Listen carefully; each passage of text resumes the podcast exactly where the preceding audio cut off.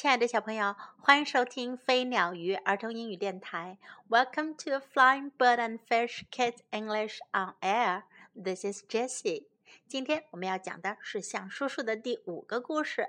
Uncle Elephant feels the creaks. 象叔叔的老骨头响。Uncle Elephant and I went for a walk. 象叔叔和我去散步。 Ouch! cried Uncle Elephant. 象叔叔叫道：“哎呦！”What is the matter? I asked. 我问：“怎么了？”I am feeling the creaks, said Uncle Elephant. 象叔叔说：“我的老骨头响啊。”What are the creaks? I asked. 我问：“什么是老骨头呀？”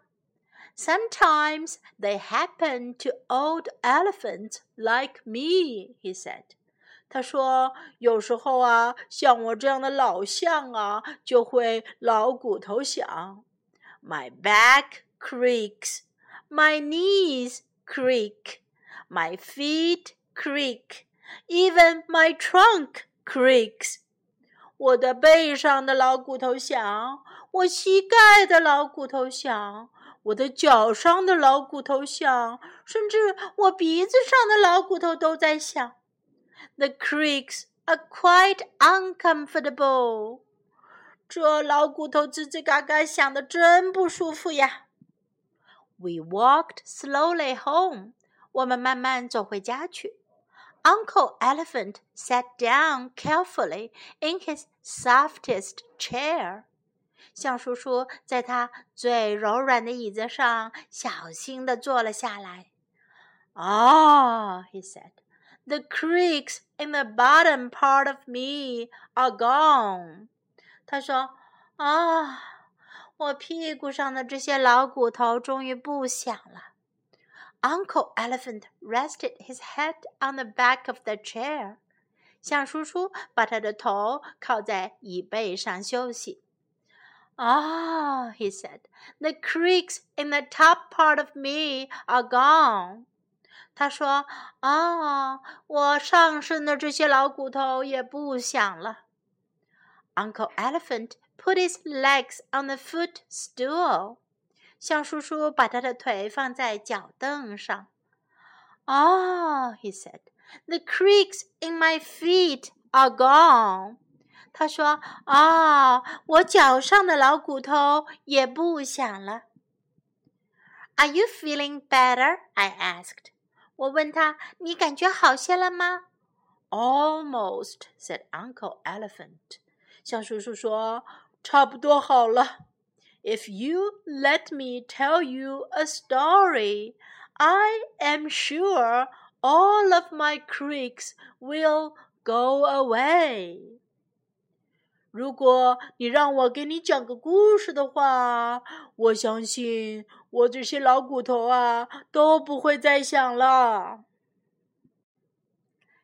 Creak 是嘎吱嘎吱的声音，如果是指人身上的骨头啊、关节啊，嘎吱嘎吱作响，也用 creak creaks。